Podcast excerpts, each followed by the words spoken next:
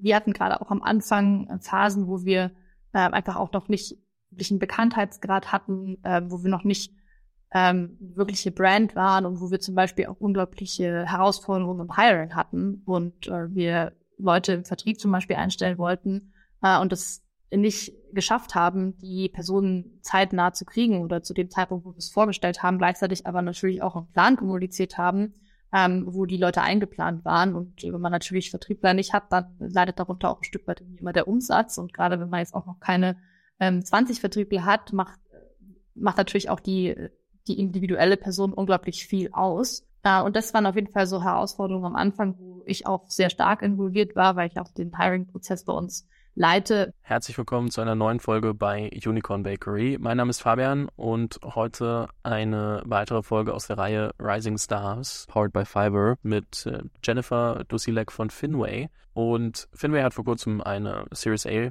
Finanzierung abgeschlossen, was für den aktuellen Markt, glaube ich, ein sehr gutes Zeichen ist. Da können wir ein bisschen drüber sprechen.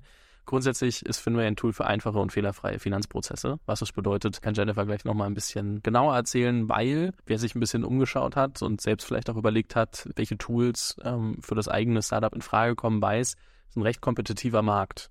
Und ähm, da werden wir auch ein bisschen drüber sprechen, wie kann man sich da eigentlich differenzieren. Die ganze Reihe Rising Stars wird präsentiert von Fiverr und ähm, ich freue mich sehr, dass wir hier jetzt über Finway sprechen können. Jennifer, herzlich willkommen im Podcast. Ja, vielen Dank, Fabian. Danke, dass ich hier sein darf. Lass uns mal ganz basic anfangen für alle, die von dir und Finway noch nicht ganz so viel gehört haben. Wie bist du denn eigentlich in diese Startup-Welt gerutscht? Die Rising Stars werden präsentiert von Fiverr. Ich selbst habe vor sechs Jahren mein erstes Podcast-Logo über Fiverr erstellen lassen und es hat mir mehr als fünf Jahre gute Dienste getan. Deswegen freue ich mich umso mehr über die Partnerschaft mit Fiverr. Fiverr hat bereits mehr als vier Millionen Kunden dabei geholfen, freie Mitarbeitende für Projekte zu finden. Du findest Dienstleistungen in mehr als 600 Kategorien. Bei Fiverr legen die FreelancerInnen die Preise für ihre Services selbst fest und du bezahlst nur für das Ergebnis, nicht für die Arbeitszeit.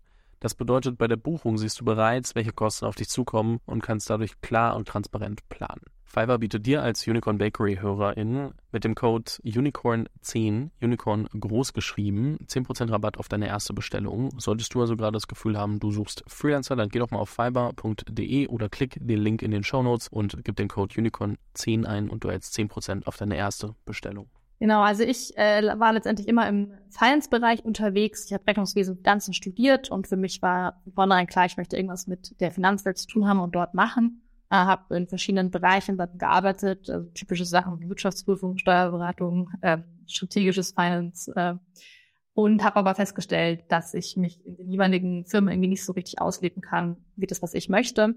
Und mir war relativ schnell eigentlich klar geworden, dass ich etwas machen möchte, wo ich ein Stück weit auch einen Impact haben kann, wo ich merke, dass äh, ich die Welt irgendwie verändern kann und darauf direkt Einfluss üben kann und bin dann so eigentlich ein Stück weit auch über dieses Thema Finanzierung, was natürlich für mich ganz naheliegend war, ähm, in auf den Bereich Entrepreneurship auch gestoßen und habe mich damit versucht intensiver auseinanderzusetzen, bin auf eine äh, Startup-Konferenz gegangen, die Startup-Konferenz äh, der Schweiz in St. Gallen, Start Summit und bin da eigentlich äh, mit dem Ziel gegangen, zu Netzwerken, die Startup-Welt auch besser kennenzulernen, mich da äh, mit Leuten auszutauschen und habe dann wirklich sehr per Zufall meinen Mitgründer einfach bei der Mittagspause kennengelernt.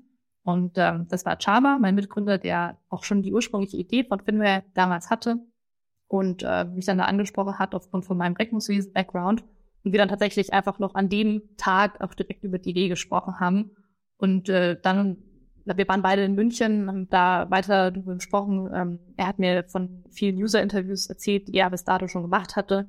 Und äh, dann kam auch unser dritter Mitgründer noch dazu. Das ist der Philipp, der bei uns äh, den ganzen Tech-Part übernimmt. Und so haben wir dann gemeinsam gestartet in einem tatsächlich virtuellen Setup, weil Philipp bei uns in den USA sitzt und wir dann auch schon vor Covid eigentlich virtuell gearbeitet haben, was uns auch, glaube ich, an mancher Stelle geholfen hat.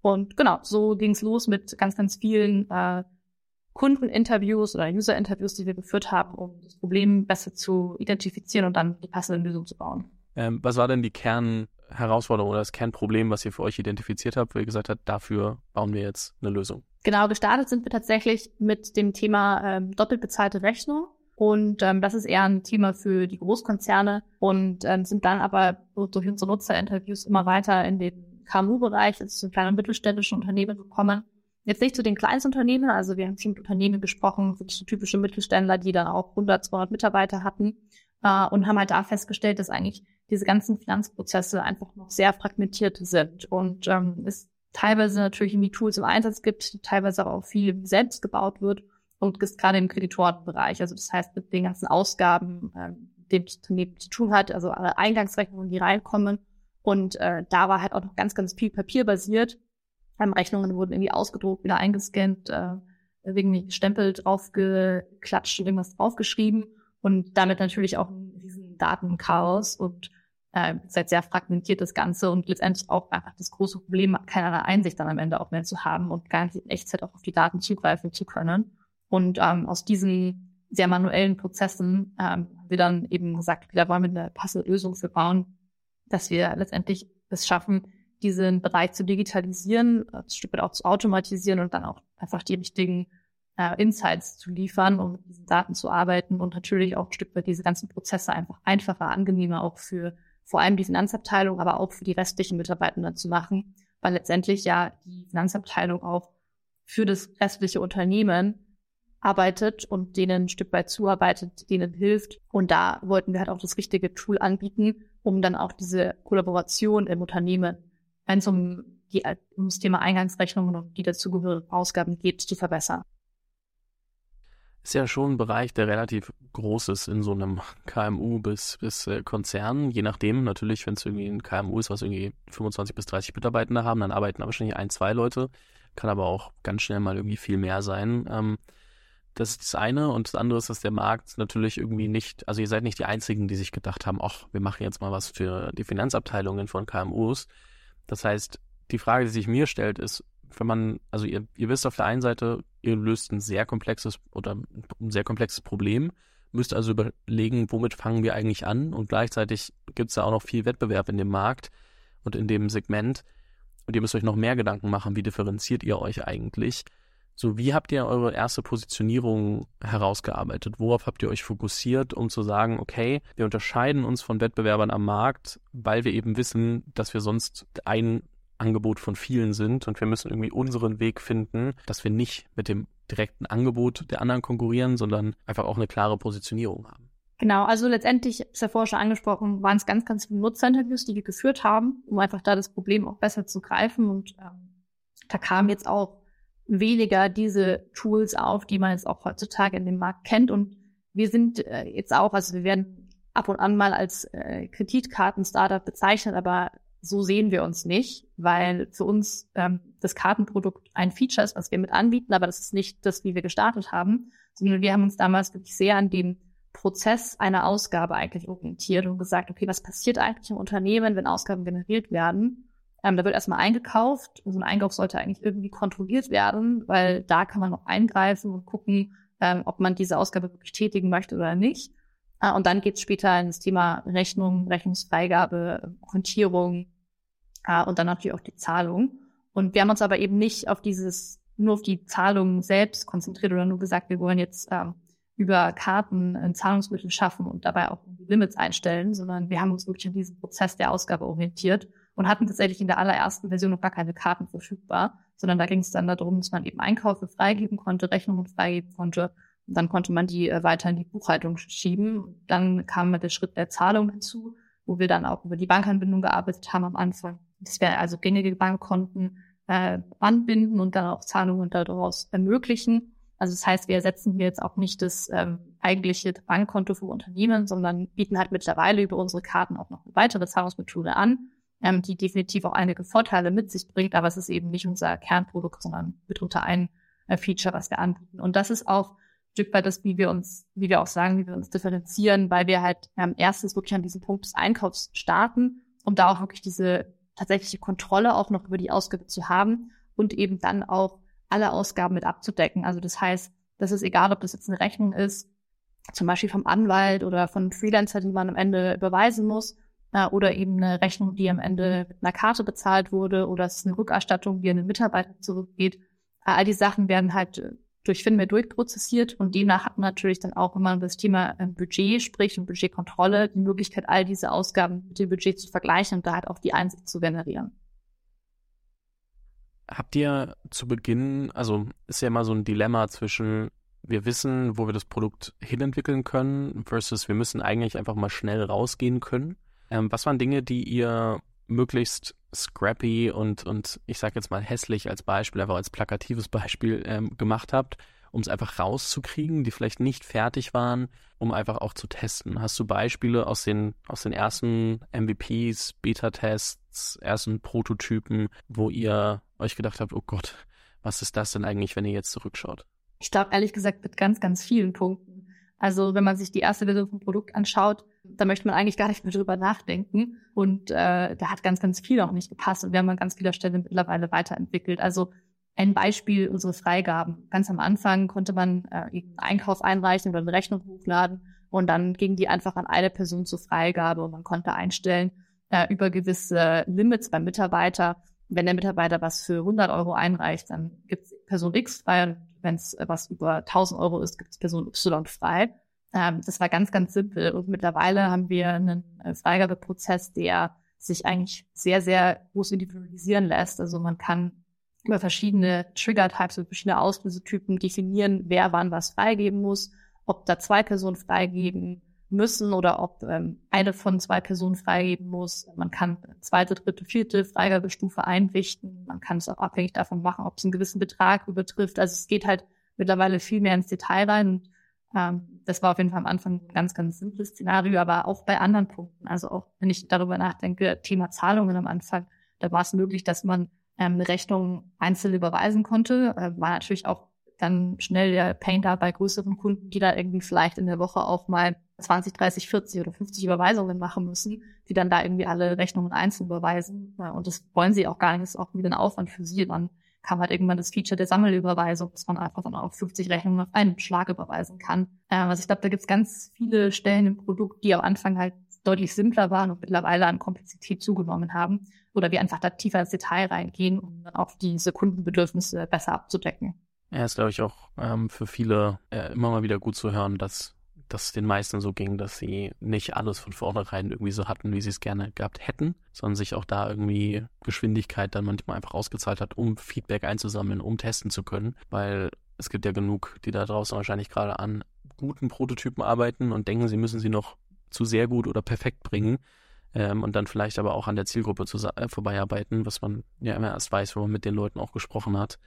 Und äh, deswegen super wichtiges Thema, ehrlicherweise. Und am Ende alles darauf abgezielt, irgendwie Product Market Fit zu finden, über den ja immer viel gesprochen wird. Erste Frage an der, an der Stelle, also habt ihr aktuell Product Market Fit? Ich würde sagen, an gewisser Stelle ja, an gewisser Stelle noch nein. Also äh, wir sind ja definitiv jetzt auch nach unserer Finanzierungsrunde weiterhin noch daran, Sachen in unserem Produkt weiterzuentwickeln ähm, weiter zu verbessern. Ähm, wir haben aber mittlerweile den Punkt erreicht, wo wir ähm, so vom groben Feature-Set das haben, was wir auch ein Stück weit ähm, wollen und jetzt halt auch nochmal tiefer in das Thema Automatisierung, ähm, Flexibilität, Individualisierbarkeit reingehen, ähm, um dann auch da äh, den Kunden einfach noch weitere Vorteile und Vorteile zu bieten und auch diese äh, Nutzbarkeit des Produktes noch angenehmer auch zu machen. Mhm. Also deswegen, ich würde sagen, es ist so ein äh, gewisser Mix. Äh, auch wir arbeiten immer noch kontinuierlich daran, unseren ICP noch äh, besser zu klassifizieren. Auch wir arbeiten noch weiterhin daran, unsere Value Proposition noch besser auszuarbeiten. Also das sind auch alles Sachen, die, glaube ich, nicht stillstehen und die man auch weiter angehen muss und soll. Und dem sollte man sich, glaube ich, auch bewusst sein, ähm, weil man verändert sich ja auch unglaublich schnell. Es tut sich ganz viel im Startup und demnach muss man da, glaube ich, auch immer wieder neu iterieren und auch nicht äh, auf dem den Bestand irgendwie sitzen bleiben und dann nicht weitermachen. Wann war das erste Mal, dass ihr das Gefühl hattet von, okay, wir sind dem Product Market Fit relativ nahe oder wir, so fühlt sich Product Market Fit an. Ähm, wir glauben, wir haben jetzt erstmal zumindest auch die Value Proposition so getroffen, dass die Firmen recht schnell verstehen, was wir machen, dass sie es haben wollen, dass der, der Erklärungsaufwand weniger wird, dass der Salesaufwand vielleicht kürzer wird, irgendwie die Leute schneller weiterempfehlen. So, was waren die Punkte, wo ihr dann gemerkt habt, okay, da sind wir doch auf einem guten Weg? Hm, ich glaube, es hängt schon viel davon ab, was man auch so von Kunden als Input oder als Feedback bekommt. Und äh, Kunden, glaube ich, liefern immer ganz viel Feedback. Stimmt, das ist bei uns so. Ich glaube, da sind alle motiviert, uns Input zu geben. Und dann muss man natürlich das auch immer so ein bisschen kritisch hinterfragen, ähm, ob das jetzt ein Punkt ist, der wirklich noch auch gerade ein Must-Have ist und für den Kunden so essentiell ist, dass er ansonsten das Produkt nicht nutzen kann oder ob es halt ist, was sich der Kunde einfach noch weiterhin wünscht oder was es noch besser machen würde als Produkt für ihn. Und ähm, ich hatte letztens mit einem Kunden von uns gesprochen, die auch uns sehr, sehr viel Feedback geben, die dann aber auch gesagt haben, wir lieben aber euer Produkt, unser, wir könnten nicht mehr ohne euer Produkt. Und ich glaube, wenn du dann sowas hörst, dann ähm, sind es auf jeden Fall Indikatoren, die dir halt auch natürlich zeigen, okay, du hast was gebaut, was äh, wirklich einen unglaublichen Mehrwert ähm, bietet und auch beim Kunden äh, tief in den Prozessen sitzt. Und äh, das sind, glaube ich, so Indikatoren. Also ich finde das Kundenfeedback einfach ein super essentieller Punkt. Ja, ähm, absolut. Ich meine, es gibt ja auch von äh, Superhuman Gründer immer so diesen, das, diese eine Metrik, auf die referenziert wird.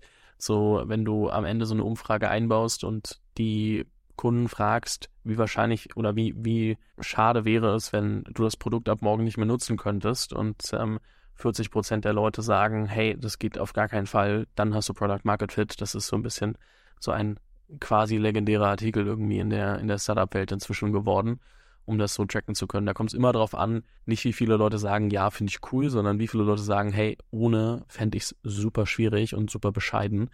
Und ähm, ich glaube, auch da kann man so in seiner Fragestellung auch mal ein bisschen, bisschen umdenken und nicht nur, ah, was sind denn so positive Aspekte an meinem Produkt, sondern so, wie schlimm wäre es denn wirklich, wenn ihr mich oder uns nicht mehr hättet? Auf jeden Fall, ja. Lass uns mal über, äh, also nochmal so ein bisschen drüber sprechen. Ich meine, es klingt jetzt alles sehr geradlinig. Wir haben jetzt äh, irgendwie von, wie hast du angefangen, bis ähm, Product Market Fit gesprochen und das klingt ja immer so, als ob alles äh, super easy gelaufen wäre. Was sind denn so die, die harten Phasen gewesen bis hierhin? Was waren die Dinge, wo ihr euch oder wo du dir auch mal einen Kopf gefasst hast und gedacht hast, pff, boah, worauf habe ich mich da nur eingelassen? Also ich glaube, es ist immer so ein gewisses äh, Hoch und Runter äh, im Startup. Ähm, ich meine auch, wir hatten gerade auch am Anfang äh, Phasen, wo wir äh, einfach auch noch nicht wirklich einen Bekanntheitsgrad hatten, äh, wo wir noch nicht ähm, wirkliche Brand waren und wo wir zum Beispiel auch unglaubliche Herausforderungen im Hiring hatten und äh, wir Leute im Vertrieb zum Beispiel einstellen wollten äh, und das nicht geschafft haben, die Personen zeitnah zu kriegen oder zu dem Zeitpunkt, wo wir es vorgestellt haben, gleichzeitig aber natürlich auch einen Plan kommuniziert haben, ähm, wo die Leute eingeplant waren. Und wenn man natürlich Vertriebler nicht hat, dann leidet darunter auch ein Stück weit immer der Umsatz. Und gerade wenn man jetzt auch noch keine ähm, 20 Vertriebler hat, macht, macht natürlich auch die, die individuelle Person unglaublich viel aus. Äh, und das waren auf jeden Fall so Herausforderungen am Anfang, wo ich auch sehr stark involviert war, weil ich auch den Hiring-Prozess bei uns leite, wo wir echt kreativ werden mussten, äh, wie wir da jetzt an die richtigen Leute kommen. Und äh, an mancher Stelle haben wir das natürlich auch immer noch. Also ich glaube, manche Positionen sind auch einfach schwer zu besetzen. Aber mittlerweile merken wir, dass auch viele Investitionen, die wir in Employer Branding zum Beispiel getätigt haben, sich halt auch lohnen und ähm, mittlerweile verwirklichen. Und das ist natürlich auch schön zu sehen, weil das ist ja immer so ein bisschen so ein langfristiger Invest. Und äh, das sagt einem am Anfang auch immer jeder, ja, fang früh an, ins Employer Branding zu investieren, weil ähm, es dauert einfach auch eine Weile, bis es wirkt und da kann ich auch bestätigen, ist so. Natürlich hat man auch als Startup am Anfang Besseres zu tun, als nur in Employer Branding zu investieren. Aber ich glaube, an so mancher Stelle macht es halt Sinn, sich dann schon darüber Gedanken zu machen, wie man da mit vielleicht relativ wenig Aufwand schon was bewirken kann. Und äh, das war für uns definitiv mal so eine Herausforderung, die wir mittlerweile besser lösen konnten. Was hat für euch im Employer Branding funktioniert? Also wir haben zum Beispiel versucht, äh, ziemlich viele Konuno-Bewertungen einzuholen von unseren Mitarbeitenden und sind da auch stolz darauf, dass wir da ganz viele positive bekommen und das natürlich auch dann ein gewisses Bild nach außen gibt. Ähm, da haben wir auch am Anfang nicht drüber nachgedacht, aber natürlich äh, googeln die Leute dann nach dem Unternehmen. Ähm, ansonsten dann irgendwie versucht auch über LinkedIn was zu machen, dass äh, da einfach der Name irgendwie bekannter wird und dann tatsächlich ähm, auch sich ganz gezielt zu überlegen, wo man seine Stellen ähm, postet, wenn man sie irgendwie promotet auch da gibt es, glaube ich, ganz viele Portale, die ähm, ja auch relativ viel Geld kosten und dann auch noch bedingt irgendwie den, den Umsatz am Ende bringen. Deswegen glaube ich, da würde ich auch schnell gucken, dass man herausfindet, was für einen selbst funktioniert. Für uns war es unter anderem LinkedIn. Ähm, das glaube ich ist auch in der Startup-Welt immer so ein ganz gängiges Mittel. Ähm, genau, das waren so, so ein paar Punkte. Ihr habt ja auch zum Beispiel einen relativ erfahrenen Chief Revenue Officer mit reingeholt, ähm, wenn ich das richtig gesehen habe. Was war euch da denn zum Beispiel wichtig? Also ich meine, am Ende ist es ja eine sehr relevante Position, ist eine C-Level-Position, da muss man irgendwie doch zweimal drüber nachdenken. Das heißt, es gibt auch immer zwei Seiten der Medaille. Das eine ist, was war euch dabei wichtig und wie habt ihr so eine erfahrene Person dann überzeugt, dann auch zu euch zu kommen?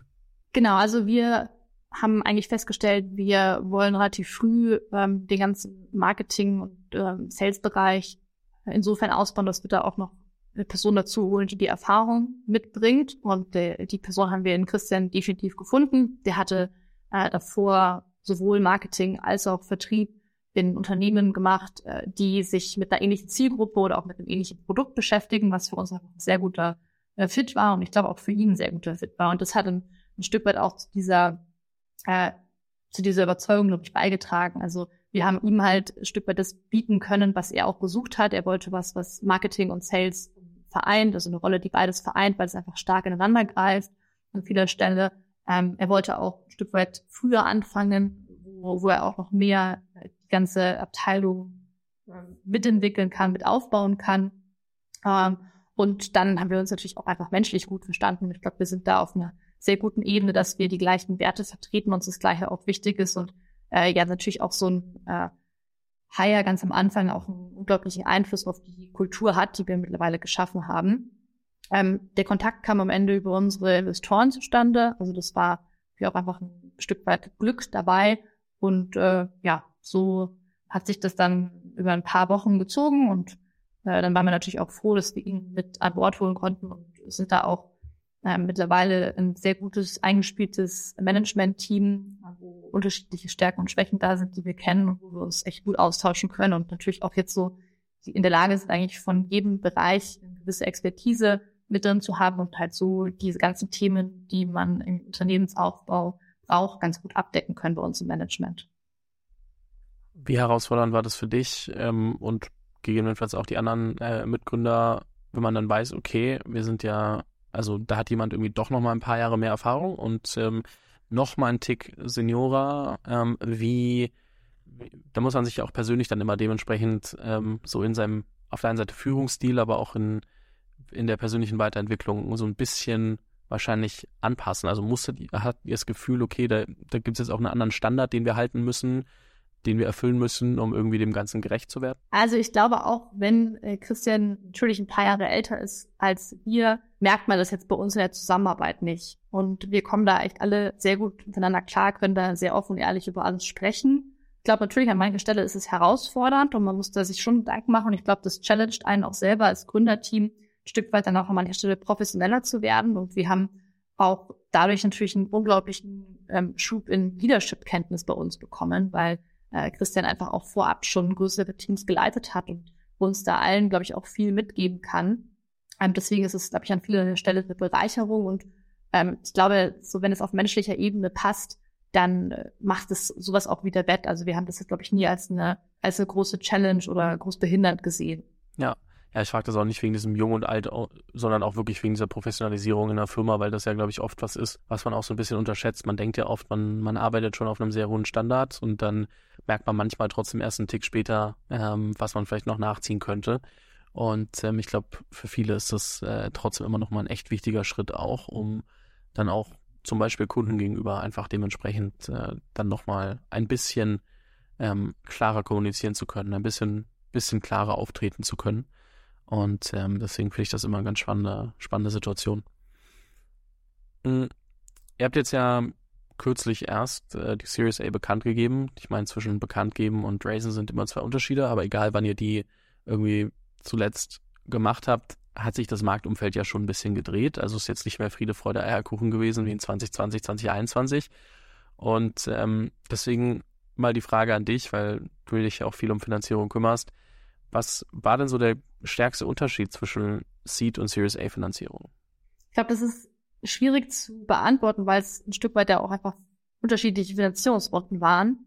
Und ich denke, in der Series A sind einfach auch andere Sachen gefragt als in der Seed. Deswegen kann ich jetzt natürlich alles nicht immer nur aufs Marktumfeld äh, herunterwälzen.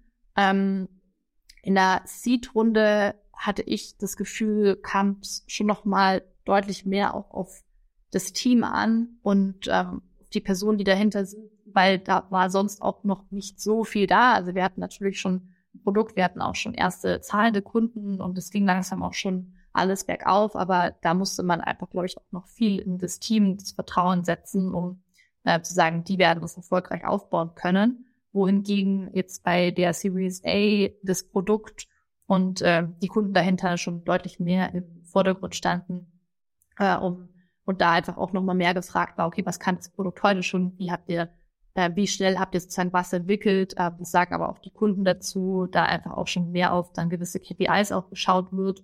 Und ich denke, das wird sich jetzt natürlich noch ein Stück weit mehr ähm, intensivieren, auch für nächste Runden.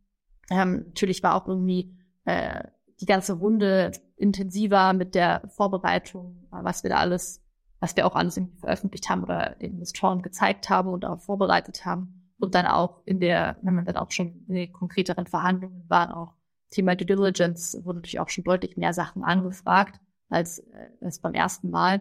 Deswegen, ich glaube, das ist einfach auch viel dem geschuldet, dass es halt auch eine andere Runde war hinsichtlich dem Marktumfeld. Ich glaube, das war ja auch Ende letzten Jahres schon herausfordernd. Deswegen ähm, haben wir ja, glaube ich, einfach kurzfristig in einem herausfordernden Umfeld geraced. Ähm, waren uns dessen auch zu Beginn bewusst. Ähm, die Runde hat sich auch ein bisschen länger gezogen, als wir es vielleicht erwartet haben. Wahrscheinlich ist es auch meistens so. Muss man sich auch, glaube ich, vorab ähm, ins Gedächtnis nochmal rufen, dass man da echt, echt genügend Puffer auch einplant. Aber sind jetzt äh, rundum zufrieden, dass wir einen, äh, dass wir gute neue Investoren an Bord haben, die sehr gut auch zu unserem Produkt passen und da auch die nötige Fachkenntnis mitbringen. Das war uns ganz wichtig. Und äh, genau jetzt einfach dann auch wieder Fokus aufs Business und da umsetzen können, weil natürlich so eine Finanzierungsrunde auch einfach Ressourcen auch natürlich nimmt, ähm, vor allem jetzt von mir als Gründerin, weil wir versuchen da jetzt auch nicht zu viele aus dem Team zu involvieren. Ich glaube, da sollte man auch darauf achten, dass weiterhin das Business auch läuft, weil man muss ja auch weiterhin Zahlen liefern und äh, vorzeigen können. Aber bin ich auch froh, dass ich mich jetzt sozusagen nochmal auf andere Sachen auch wieder konzentrieren kann. Ja, wie viel, wie lange habt ihr, also wie lange ging der Prozess? Weil du meintest länger als geplant. Insgesamt waren es, ich glaube, acht Monate. Ich glaube, es ist ein gutes Gefühl für viele mal, also nicht ein gutes Gefühl, sondern äh, es ist wichtig, da mal ein realistisches Gefühl auch zu bekommen, weil zu oft irgendwie dann von davor noch die ganzen Stories mitgeschwungen sind mit in drei bis fünf Monaten irgendwie ohne Probleme das Fundraising gemacht. Und ähm, ich glaube, dass das echt wichtig ist, auch darüber zu sprechen, dass sich das einfach ein bisschen verändert. Und ich hatte deswegen auch vorhin gar nicht nur nach Marktsituation gefragt, sondern eben auch so allgemein der Unterschied zwischen Runden. Deswegen hat es echt gut gepasst, wie du es äh, dann auch beschrieben hast, weil Markt ist das eine, aber klar, die Runden unterscheiden sich. Genau, und ich glaube, also auch muss sich auch bewusst sein, man steckt da einiges in Vorbereitung rein, dann hat man natürlich so die Phase, wo man intensiv mit Investoren sich austauscht, dann konkretisiert sich es irgendwann und auch dann ist das Ganze noch nicht vorbei, sondern auch dann muss man eben noch Due Diligence durchmachen, Verhandlungen durchmachen, Notar, und äh, bis dann wirklich das Geld auf dem Konto ist, ist, ist jetzt der Moment, wo du dann sagst, da hast du damit doch jetzt wirklich abgeschlossen. Ähm, wie war das bei euch? Weißt du das so grob noch? Mit wie vielen Investoren habt ihr für die Runde gesprochen? Nicht exakt aus der Pistole geschossen, da müsste ich nachgucken, aber es ging auf jeden Fall Richtung 100, würde ich sagen. Ja. Und habt ihr eine reine VC-Runde gemacht oder habt ihr auch nochmal in der Series A Angels dazu genommen? Ja, wir haben tatsächlich auch nochmal Super Angels dazu genommen, also Angels, die relativ großes Ticket machen können. Ähm, und da einfach auch nochmal geguckt nach äh, passenden Leuten, die uns an manchen Stellen weiterhelfen können. Und dann zwei große, zwei VCs als sozusagen die Hauptträger der Runde. Auch das, also viele denken bei Angels immer nur an das Pass in der ersten Runde, also Pre-Seed oder vielleicht noch in der Seed und auch da, je nach Angel, kann das schon auch nochmal Sinn machen, die in einer späteren Runde mitgehen zu lassen und ähm, oder auch dazu zu holen. Ähm, es gibt halt nun mal Leute, die auch sagen, okay, in der Pre-Seed investiere ich nicht, das ist zu klein für mein Ticket. Die meisten sagen es dann irgendwie, dass schnell die Runde zu groß wird, aber das gibt's. Ähm, das muss man, glaube ich, auch immer wieder mal gehört haben. Mhm. Gab es sonst irgendwas, wo du sagst, okay, das war spannend, das habt ihr bei der Finanzierungsrunde für äh, beachtet und, und gemacht, was andere Gründer und Gründerinnen vielleicht auch ähm, adaptieren könnten oder sollten? Also wir haben sehr viel Zeit in die Vorbereitung gesteckt und versucht da wirklich alles bereit zu haben, was Investoren potenziell fragen können. Man schafft es nicht zu 100 Prozent, aber ich glaube, wir sind nah angekommen, äh, dass man sich dann einfach auch in dem Prozess, wenn man mit den Investoren im Austausch ist, voll darauf konzentrieren kann, da zu sprechen, schnell die Daten zu liefern, die sie sehen wollen und da alles parat zu haben ähm, da einfach halt guten Datenraum gebaut, äh, alle notwendigen Infos da gesammelt und auch versucht, da jetzt nicht nur irgendwie KPIs und wie Decks reinzupacken, sondern zum Beispiel auch Kunden sprechen zu lassen, dass man da auch einfach so ein bisschen dieses Input mit drin hat. Hm, der kam sehr gut an. Also ich glaube, da haben wir gutes, gutes Feedback dazu bekommen und das hat dann einfach auch geholfen, diese Daten halt schnell direkt nach dem ersten Call liefern zu können. Ähm, und dann haben wir einfach auch im Prozess gemerkt, dass unser Produkt sehr überzeugend ist, so einen kleinen Wow-Effekt auch auslöst, wenn man den Investoren zeigt. Das heißt, wir haben halt dann auch da daraus gelernt und gesagt, okay, dann zeigen wir das halt schnell und dann sorgen wir dafür, dass wir auch das Produkt einfach ähm, schnell mal, vielleicht sogar im ersten Call direkt einmal kurz mit irgendwie fünf Minuten reicht ja schon, einmal kurz durchführen. Das jetzt ja dann in der Regel auch nicht die gleichen Demos, die du halt Kunden gibst. Ist ja eine andere Zielgruppe, wo du es präsentierst und die Investoren schauen sich unglaublich viele Produkte äh, in der Woche an. Das heißt, man muss da ein bisschen anders rangehen und auch überlegen, was haben die irgendwie auch schon als Vorwissen. Aber das war einfach auch sowas, was wir dann in der Runde halt gemerkt haben, was gut funktioniert hat.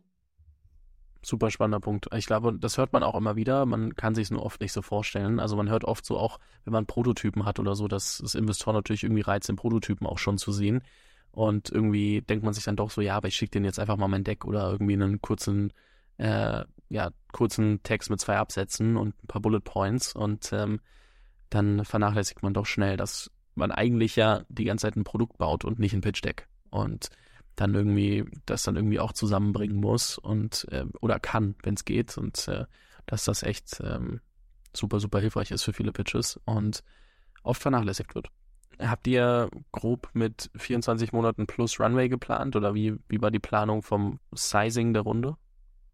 Ja, genau. Also so tatsächlich ein Stück weit ähm, ja schon den Plan gemacht, als es noch nicht ganz so herausfordernd war, das Marktumfeld, haben da aber auch schon das Input von unseren Investoren bekommen. Auch, glaube ich, hilfreich, da ein bisschen Leute drin zu haben, die halt auch schon äh, unterschiedliche wirtschaftliche Situationen mitgemacht haben und wissen, worauf es da ankommt. Und ähm, dann da auch dieses äh, Feedback und dieses Input schon bekommen, plant wirklich äh, langfristig damit.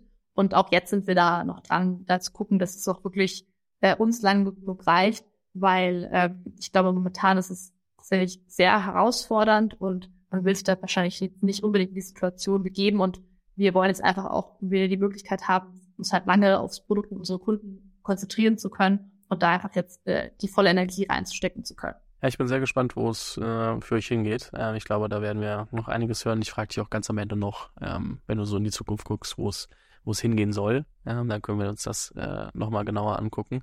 Lass uns mal noch über ein Thema sprechen. Ähm, das leiten wir jetzt mal so ein mit der Freelance Corner powered by Fiverr. Fiverr. Ähm, welche Rolle spielt Outsourcing und welche Rolle spielen Freelancer für euch? Also holt ihr, du hast vorhin gesagt, ihr hattet anfangs vielleicht nicht immer den Zugang zu all den Leuten, äh, die ihr haben wolltet, die habt ihr nicht ganz so schnell bekommen. Ähm, welche Rolle spielt Outsourcing und, und welche Rolle spielen Freelancer für euch? Also wir haben zu Beginn teilweise mit äh, Freelancern gearbeitet, um auch so kleinere Themen schon abzudecken. Also zum Beispiel, bevor wir eine erste Person Vollzeit im HR hatten, hatten wir jemand, der uns da Freelancing ein paar Stunden die Woche geholfen hat, mal so ein bisschen die HR-Prozesse aufzubauen und im Recruiting auch unterstützt hat, da, weil braucht man einfach irgendwann wann mal eine Person, die auch ein paar Sachen übernehmen kann.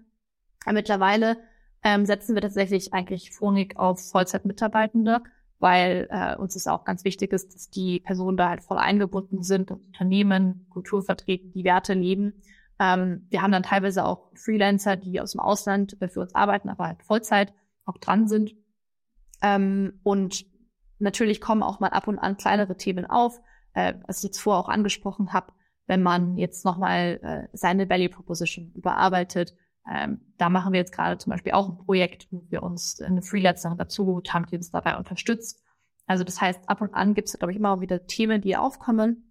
Ähm, hatten wir auch mal im Sales, dass äh, jemand mal zwei Monate unterstützt hat, bei Prozessen, die aufzubauen ordentlich. Also da kann man sich, glaube immer mal wieder Input holen. Ähm, aber grundsätzlich so für die, für die eigentliche Arbeit gehen wir dann auf die Vollzeit, weil wir sagen, da sind die Leute halt voll involviert, können voll hinter der Firma stehen, vertreten die Werte, lieben unsere Kultur. Mhm.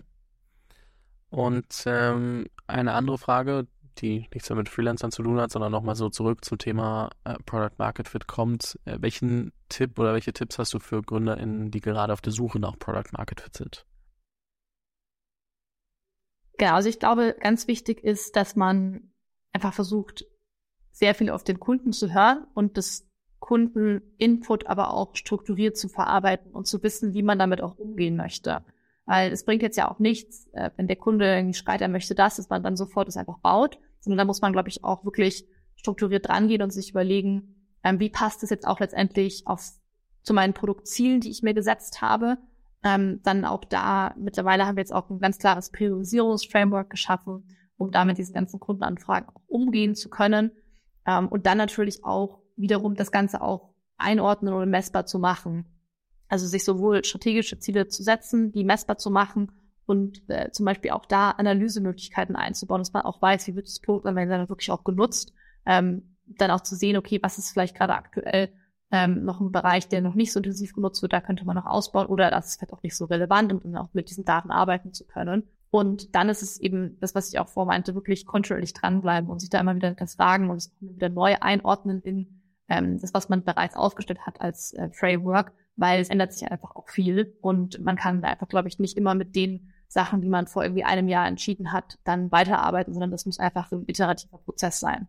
Super spannend. Ähm, glaube ich auch einfach was, was man sich immer wieder in den, in den Kopf rufen muss. So, ich, da kommt man einfach nicht dran vorbei. Und auch wenn man das Gefühl von Product Market Fit hat, will man ja so weiter iterieren, selbst wenn man neue Features etc. hinzufügt. Eine abschließende Frage, und ich habe schon gesagt, ähm, lass uns nochmal drüber sprechen, wo die Reise hingehen soll, wenn du so fünf Jahre in die Zukunft guckst oder vielleicht holst du auch einfach nur dein Series A Pitch Deck raus und schaust, was du draufgeschrieben hast als Vision. Aber wo soll die Reise in Zukunft für euch hingehen?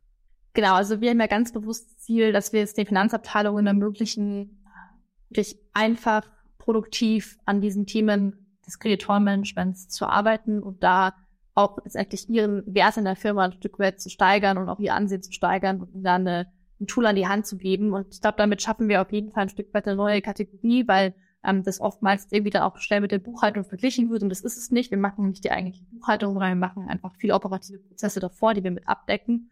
Und da ist einfach das Ziel, dass äh, wir dieser Finanzabteilung eben äh, gerade diesen, diesen hassle-free ähm, Prozess letztendlich ermöglichen. Ähm, und momentan machen wir das hauptsächlich auf dem deutschen Markt. Da soll es aber auch nicht bleiben. Also wir wollen da auch auf den europäischen Markt zukünftig gehen um da einfach dann eine einheitliche Lösung äh, für den kleinen und mittelständischen Unternehmensbereich zu bieten.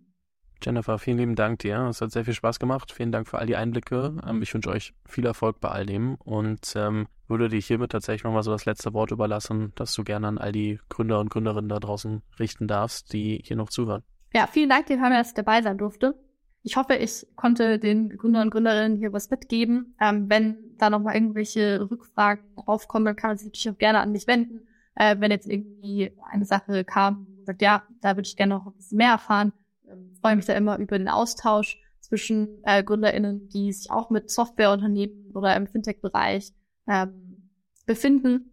Und ansonsten, äh, wenn ihr gerade aktuell noch auf der Suche nach einem Produkt seid, das euch im Finanzbereich äh, hilft, dann natürlich gerne bei Finway melden. Dann helfen wir da auch weiter. Super. Ich verlinke äh, Finway und auch dein LinkedIn in den Show Notes und äh, sage Dankeschön. Danke dir. Das Interview mit Jennifer wurde dir von Fiverr präsentiert. Gerade für die nächsten Monate wird deine Liquiditätsplanung immer wichtiger. Hier kann es Sinn machen, nicht jede Person für jedes Projekt Vollzeit anzustellen, sondern auch situativ zu verstärken. Genau dabei hilft Fiverr durch den Talent Pool, über den du FreelancerInnen aus über 160 Ländern finden und für deine Projekte engagieren kannst. Durch projektbasiertes Pricing kannst du klar und transparent planen und zahlst du das Ergebnis nicht für die aufgewendete Zeit. Und falls du gerade ein Projekt im Kopf hast, wo du Unterstützung von FreelancerInnen brauchen kannst, bietet Fiverr für Unicorn Bakery HörerInnen einen 10% Rabatt mit dem Code Unicorn10. Dieser Rabatt gilt nur für die erste Bestellung als Neukunde bei Fiverr. Den Link zu Fiverr findest du im ersten Link in den Show Notes. Wie gesagt, falls du ein Projekt hast, mit Unicorn 10 bekommst du 10% Rabatt. Vielen Dank fürs Zuhören. Falls dir diese Folge gefallen hat, dann musst du auf jeden Fall mal den Unicorn Bakery WhatsApp Newsletter auschecken. Dort bekommst du ein bis zweimal die Woche von mir äh, entweder eine persönliche Sprachnotiz oder eine Content-Empfehlung, Blogpost, Video etc. für Dinge, die du als Gründer unbedingt wissen, lesen, hören musst. Am einfachsten ist es, du klickst auf den Link in der Beschreibung und meldest dich an. Ansonsten kannst du auch auf jungthemapodcast.com slash newsletter gehen.